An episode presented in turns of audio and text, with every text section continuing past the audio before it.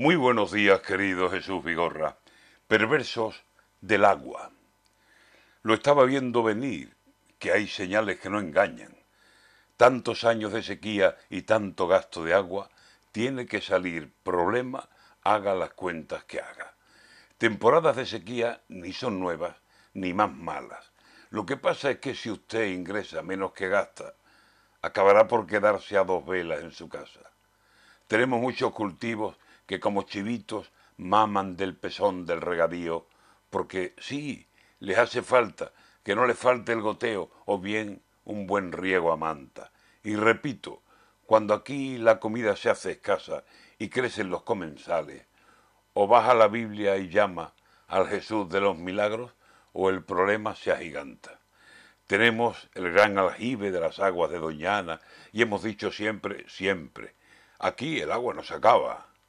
Se desmandan los cultivos y los pozos se desmandan y yo tengo que regar si no el campo no da nada. No pasa en las carreteras con el tráfico que pasa, que hacen cuatro nuevas vías y dieciséis hacen falta. Somos muchos y exigimos más pan del que aquí se amasa. Los hornos no dan abasto y el hambre avanza y avanza. Lo estaba viendo venir.